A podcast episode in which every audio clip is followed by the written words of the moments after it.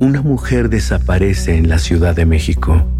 Una investigación rutinaria comienza y la única pista arroja a los agentes a las puertas de la miseria, mientras la muerte los observa. Los observa. Solo recuerdo que era mucha sangre. Soy Damián Alcázar y juntos resolveremos un caso más de Fausto. Solo en Spotify.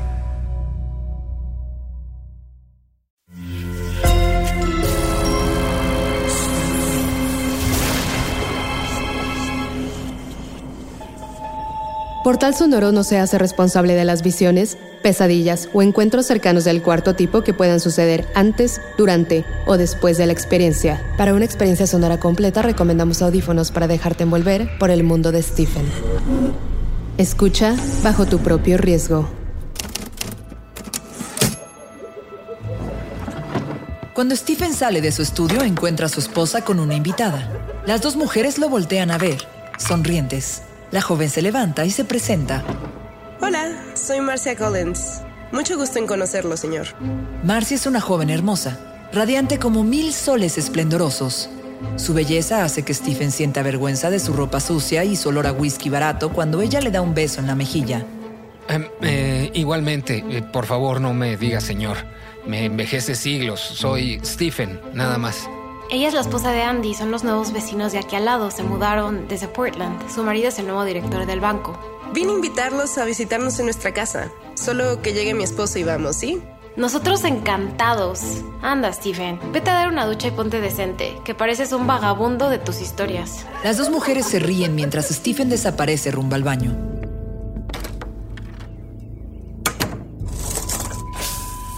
Tú no necesitas socializar. Tú debes seguir escribiendo. Tienes un plazo que cumplir con tu editorial. Mientras Stephen recibe el agua que lava el eterno olor a derrota de su cuerpo, la voz en su cabeza insiste en meterlo en el estudio. ¿A quién le importa cenar con un estúpido banquero? Quédate en casa y escribe.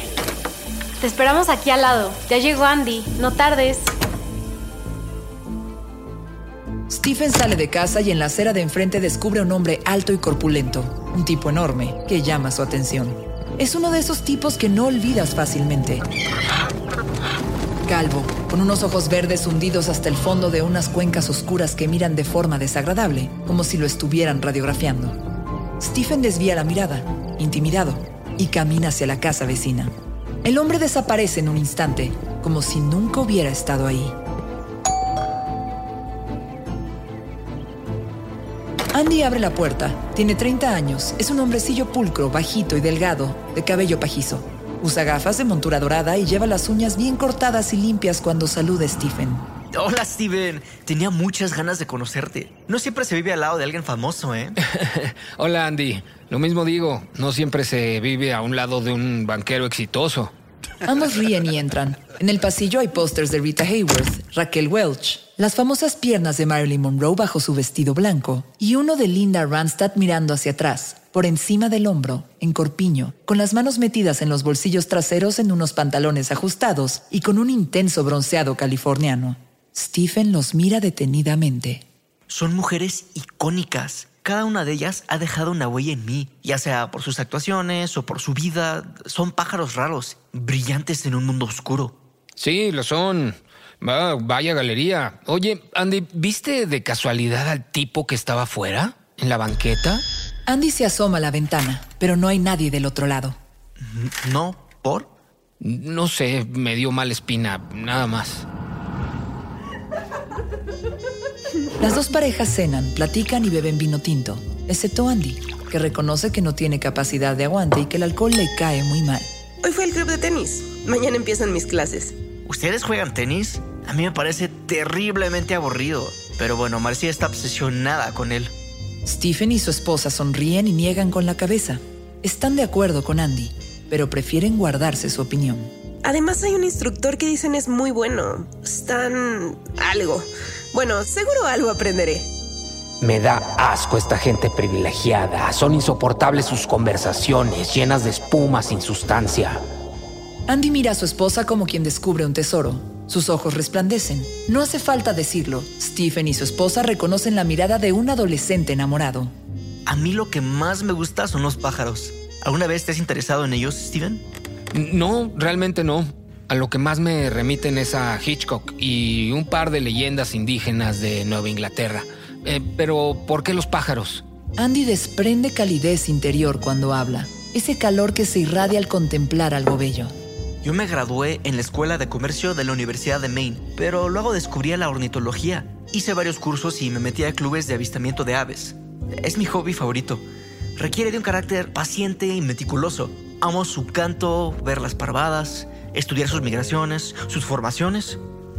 No sé cómo explicarlo. Es un mundo fascinante, lleno de leyendas y de belleza. Los seres humanos hemos observado a los pájaros desde que estamos en la Tierra. Los asociamos a la ternura, la perseverancia, a lo bueno, a lo malo, como las aves de mal agüero. Hay pájaros cuyo canto es un presagio de oscuridad y muerte. ¿Sabías que algunos seres humanos, cuando tienen tumores cerebrales que les provocan alucinaciones, escuchan el canto de pájaros? Stephen piensa en la sombra y el sonido que la acompaña cuando la ve. Por un segundo teme ser una de esas personas y que un coágulo se esté formando en su cerebro sin que él lo sepa. Andy se detiene, consciente de que ha acaparado la conversación. Entonces observa fijamente a su vecino. ¿Puedo preguntarte algo? Claro, dispara. ¿Cuánto hay de biográfico en tu obra? Stephen reflexiona un segundo. Antes de responder, respira profundamente. Da un largo trago a su copa de vino tinto hasta vaciarla. Toma la botella y vuelve a llenarla hasta el borde, como si fuera un refresco y no un vino importado de Burdeos. Em, pues escribir sobre uno mismo se parece mucho a hundir una vara en el agua clara de un río y remover el lodo del fondo. Por eso yo prefiero evitarlo. ¿Quieres decir que no hay ni una pizca de tu vida en esas páginas? La hay, claro, pero tendrías que conocerme tanto como mi esposa para saber qué frases vienen de mí y qué frases me las dicta la voz en mi cabeza. Cállate, idiota, no te atrevas a hablar de mí. La noche transcurre entre risas, digestivos y anécdotas, algunas bancarias, otras de la vida en común. Cuando dejan la casa de los vecinos, Stephen descubre en la otra acera al hombre calvo de ojos profundos. ¿Ya viste ese hombre? Su esposa voltea, pero no ve a nadie. ¿Quién? Estaba allí hace un instante. Es la segunda vez que lo veo el día de hoy. Pero quizá el vino tinto me haya jugado una mala pasada. Podría jurar que estaba ahí parado, amenazante. Es un hombre oscuro, como una sombra. A la mañana siguiente, Stephen sale a dar un paseo. Necesita replantear la historia de prisiones y cadenas perpetuas que está escribiendo. Busca aire fresco para limpiar sus pulmones y su cerebro. Al salir de casa se encuentra con Marcia, enfundada en blanco, minifalda, tenis, blusa y muñequeras, mientras guarda en la cajuela de su coche deportivo sus relucientes raquetas de tenis y sus brillantes pelotas amarillas. Buenos días, Stephen. Hola, ¿ya lista para el siguiente torneo abierto nacional de tenis? Para nada, pero dispuesta a aprender. Luego nos vemos. Marcia le dedica una sonrisa digna de anuncio de pasta dental. Y Stephen comprende por qué Andy la venera como una figura inalcanzable. Ella pisa el acelerador y su melena vuela al viento, convirtiéndose en una flama rubia. Stephen camina por las calles, pensando en su personaje principal, un irlandés con cadena perpetua por un crimen juvenil. Horas más tarde, cuando vuelve a casa, el hombre calvo está ahí. Stephen duda un instante y decide encararlo, pero antes de que pueda pronunciar palabra el hombre desaparece entre los arbustos, como un fantasma cuyo conjuro fuera pronunciado. ¿Quién es ese tipo? Esa sombra es real y está acechándonos. Es peligrosa, Stephen. Es una amenaza latente. Tienes que descifrarla antes de que algo malo suceda, imbécil. ¡Hey, Steven! ¡Qué gusto verte! La voz de Andy lo saca de sus pensamientos. Stephen sonríe. La presencia de su vecino hace que cambie la atmósfera. El aire alrededor se siente más puro, aún con el humo de sus cigarrillos cool. Stephen piensa que Andy tiene un resplandor que lleva consigo a todas partes. Vecino, qué gusto. ¿Cómo van los asaltos bancarios? Yo solo asalto Hacienda, querido escritor. Andy estaciona el auto, enciende otro cigarrillo y ofrece uno a Stephen, que inhala con gusto. Andy respira profundo, observa la caída del sol y pregunta. ¿Nunca has pensado en largarte? y empezar de cero, vivir una vida simple en un lugar muy lejano, donde nadie te conozca. ¿No te gusta lo que haces? ¿La vida de banquero exitoso? Ay, algunos pájaros no están destinados a las jaulas, Steven. Y un banco es una jaula de oro, pero jaula al final. Justo estoy escribiendo una historia de encierro, de cárcel. Andy, si te metieran en prisión por cualquier delito, ¿escaparías? ¿Aceptarías tu condena? ¿Pelearías? Intentaría escapar, aunque me llevara toda la vida, por supuesto. Pues sí, yo haría lo mismo. Por cierto, hoy me encontré a tu esposa, iba vestida de tenista profesional. Sí, fue su primera clase. Se veía radiante, si me permites decirlo. Es radiante, Steven. Por eso la amo. Aunque a veces mm, los celos me vuelven un poco loco, ¿sabes? Es como un miedo a perderla, a que se acabe la felicidad, no sé. Es tan hermosa que pienso, no la merezco. Y temo que una mañana ella se dé cuenta de que esta vida junto a mí le queda pequeña y entonces desaparezca. Hay días que pienso que mataría por conservar esa belleza a mi lado, que sería capaz de cualquier cosa. Pero luego veo estas manos pequeñas y sonrío, consciente de mi incapacidad. Ella te ama, Andy. Se ve a leguas. Ambos son muy afortunados. No creo que llegue el día en el que tengas que cometer un crimen con tal de conservarla. Es más probable que caiga un meteorito con seres de otro planeta que devoren nuestro mundo. Ambos ríen como niños en Navidad. Una ráfaga helada repentina corta la conversación. Stephen voltea y encuentra la sombra. Señala hacia los arbustos. Ahí está. ¿Lo viste? ¿A quién? Un tipo siniestro. Llevo días viéndolo por aquí, rondando las casas. No sé. Me da mala espina. Quizá es un personaje que se escapó de las páginas de uno de tus libros. ¿Te imaginas? Eso sería divertido de ver. El escritor luchando contra uno de sus monstruos, evitando que se lleven almas a sus infiernos. Eso sería una pesadilla. Eh, bueno, me voy, que hay que cenar. Hasta luego, Andy.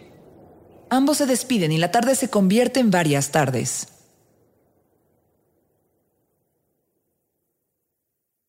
Un par de semanas después, Stephen ve un auto diferente llegar a casa de Andy. Un hombre joven y atlético vestido de tenista desciende del vehículo.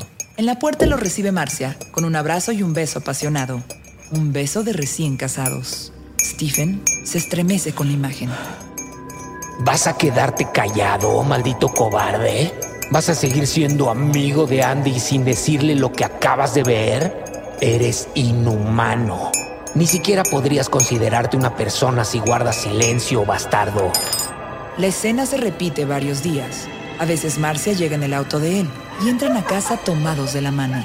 Parecen dos adolescentes que una mañana se escapan del instituto para besarse en casa cuando los padres trabajan. Stephen piensa que debe decírselo a su amigo porque así considera a Andy, pero no sabe cómo abordar la situación y ni siquiera sabe si debería decir algo a su esposa o a quien sea. Piensa en los celos, en su miedo a perderla, en la posibilidad de cometer una locura entonces calla y se refugia en sus historias carcelarias durante días, escribiendo para olvidar, escribiendo para postergar lo inevitable.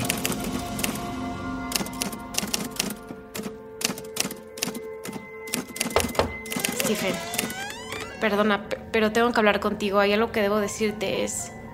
Es Marcia. ¿Qué pasa con la vecina? Stephen sabe perfectamente qué es y lo que va a decir a su esposa, pero prefiere que sea ella la que comience. Se desahoga contando que Marcia tiene un romance y le ha pedido el divorcio a Andy, que él reaccionó como un autómata ante la confesión de infidelidad y su mujer teme que suceda algo. Tiene miedo. Stephen habla y saca de su sistema esa tristeza y repugnancia que lleva días envenenándolo.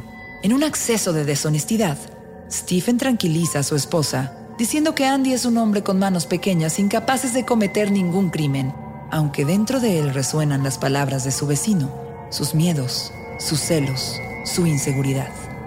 Después decide salir a dar un paseo. Necesita librarse, caminar para comprender cómo es posible que una historia de amor así se corrompa por la más vieja y patética de las razones. Apenas da unos pasos cuando encuentra en la acera de enfrente al hombre alto y corpulento, con la mirada verde hundida en cuencas vacías. La sombra desaparece frente a los ojos de Stephen sin que él pueda explicarlo. El ruido de un motor hace que Stephen voltee. Es Andy, en su coche. Buenas noches, vecino. ¿Cómo va todo?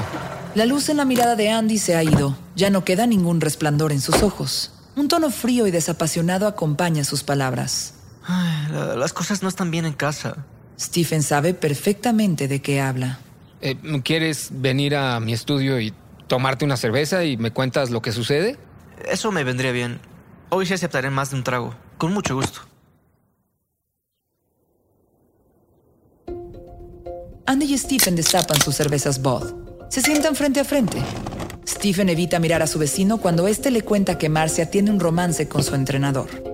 Stephen siente remordimiento por no haber dicho nada antes, pero la culpa se diluye con la cerveza. Ambos beben como adolescentes y fulminan cigarrillos como caramelos. La atmósfera se carga de tristeza. Es una bola de nieve que va creciendo en esa habitación. ¿Por qué las historias de amor siempre terminan mal? Eh, No lo sé. Quizás si lo supiera, quizá escribiría novelas románticas. Supongo que es porque la vida es una mierda y todos estamos con nuestra cubeta intentando que no nos llegue al cuello. Pero al final llega y nos ahoga y no hay nada que podamos hacer para impedirlo. Es la puta realidad. Sí, supongo. Tengo que hacer algo, Stephen. No puedo dejar que todo termine así.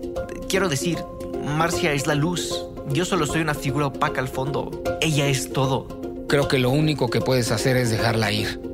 ¿Te acuerdas lo que me dijiste de algunos pájaros? Que no están destinados a ser enjaulados. Quizá Marcia sea uno de ellos y no te queda más que abrirle la puerta y dejarla en libertad. Sí, tal vez eso es lo que tengo que hacer. Quizá sea un error pensarla como solo mía, pero sé que mi vida será mucho más lóbrega y triste cuando abra la puerta. Pero te recuperarás eventualmente y ella será feliz. Al final, eso es lo que importa, ¿no? No lo sé. Ahora mismo, en lo único que pienso es en largarme. Desde que me lo confesó, solo pienso en el Océano Pacífico, por absurdo que parezca. ¿Alguna vez has ido a Ixtapa?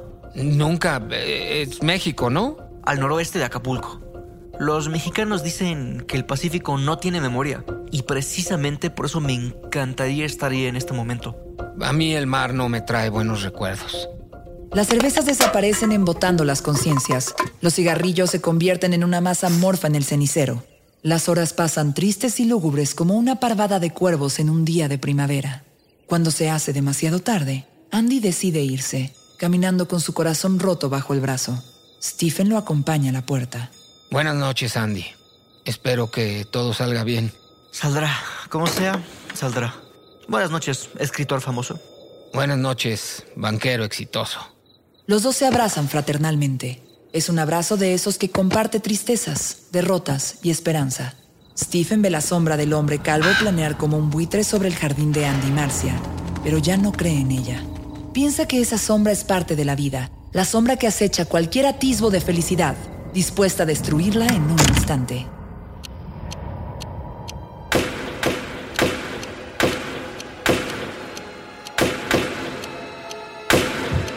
Mierda está pasando? Stephen sale corriendo hacia la casa de Andy. Son las 2 de la mañana. Buster, el jefe de la policía, lleva a Andy esposado hacia una patrulla. Andy camina ecuánime, con esa paz interior que lo caracteriza, con una especie de fe inquebrantable en que terminará la pesadilla, aunque apenas comienza. Después aparecen los paramédicos empujando dos camillas cubiertas con sábanas manchadas de sangre. Aunque no puede ver los rostros, Stephen sabe que son los cuerpos de Marcia y el tenista entrenador. Todo va a estar bien, amigo. Stephen observa a su vecino entrar en la patrulla. Las luces rojas y azules de las ambulancias lo marean. En cada casa del vecindario están encendidas las luces y en cada ventana hay una silueta observando, juzgando.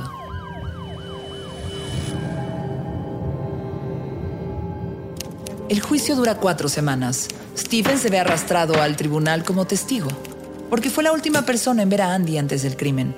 Cada día escucha los alegatos, casi convencido de la inocencia de su amigo. Los periódicos echan leña al fuego a gran velocidad, convirtiendo el tribunal superior en una hoguera.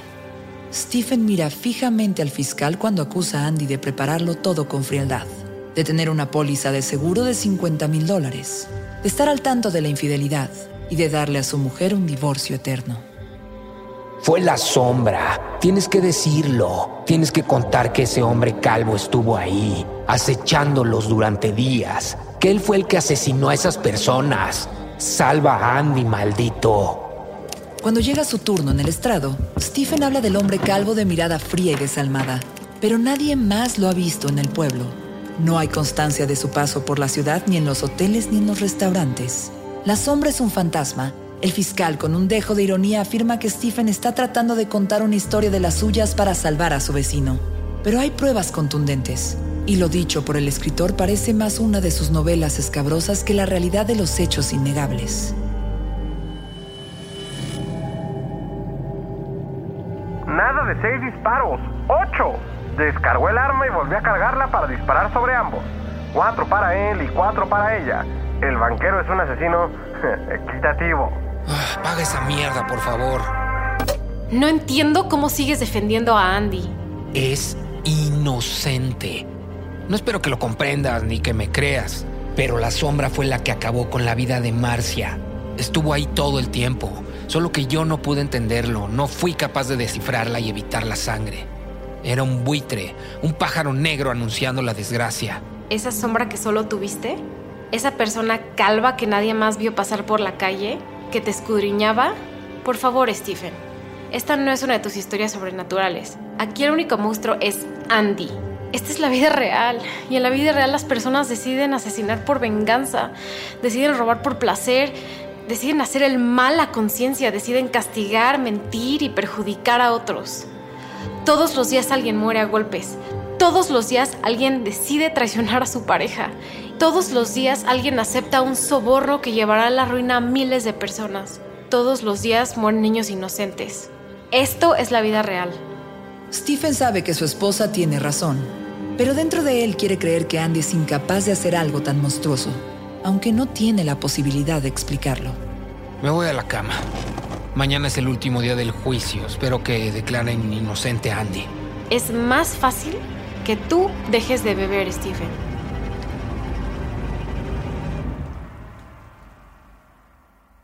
Andy está de pie, impasible, Dentro de su traje de tres piezas, pulcro, el cabello perfectamente peinado, las manos con las uñas bien cortadas y las gafas de montura dorada. La sentencia llega de la voz del juez. Culpable. Cadena perpetua. Andy no mueve un músculo de su rostro, como si aquello no fuera con él, como si el condenado fuera otro. Parece dominar la situación porque en su mirada no hay asomo de desesperanza. Stephen, asombrado por el aplomo de su vecino, recuerda. Algunos pájaros no están destinados a las jaulas, Stephen. Antes de que se lo lleven esposado, Andy voltea a ver a Stephen. Hay una leve sonrisa en sus labios, imperceptible para todos los demás. No está mal esperar lo mejor, pero, pero siempre hay que estar preparado para lo peor. Y yo estuve preparado todo el tiempo para cuando Marcia abriera los ojos. Nos vemos algún día en el Pacífico, escritor famoso. Stephen le devuelve la sonrisa, pero sabe que la suya es una sonrisa triste una mueca llena de desesperanza y preocupación. Le da la mano antes de que el policía se lo lleve. Así será banquero exitoso. Stephen ve partir a su amigo y piensa que es de esa clase de pájaros con las plumas demasiado brillantes. Su canto es dulce y libre y sabe que algún día Andy dejará de ser el prisionero 81433, SHNK.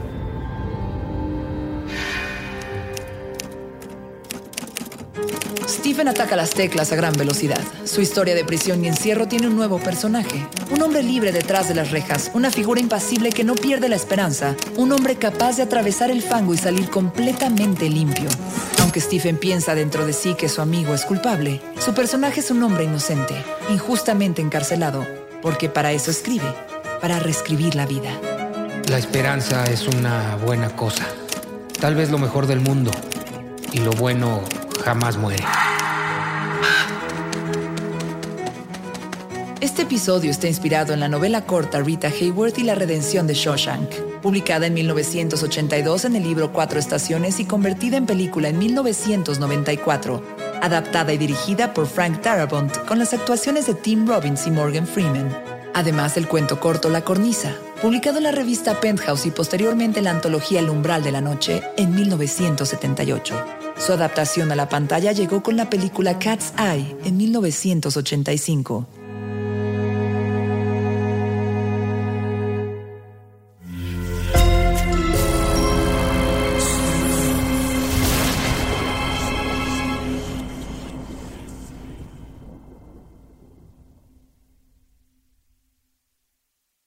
Hello, it is Ryan, and we could all use an extra bright spot in our day, couldn't we? Just to make up for things like sitting in traffic, doing the dishes, counting your steps, you know, all the mundane stuff. That is why I'm such a big fan of Chumba Casino. Chumba Casino has all your favorite social casino style games that you can play for free anytime, anywhere with daily bonuses. That should brighten your day a little. Actually, a lot. So sign up now at chumbacasino.com. That's chumbacasino.com. No purchase necessary. VGW Group. Void were prohibited by law. See terms and conditions. 18 plus. Una mujer desaparece en la Ciudad de México. Una investigación rutinaria comienza y la única pista arroja a los agentes a las puertas de la miseria, mientras la muerte los observa. Los observa. Solo recuerdo que era mucha sangre. Soy Damián Alcázar y juntos resolveremos un caso más de Fausto. Solo en Spotify. Sé bienvenido a Tristan Terror, mi podcast donde comparto múltiples vivencias paranormales que mi propia audiencia me manda. Relatos sobre brujas, sectas, fenómenos extraños en distintos lugares conocidos de México.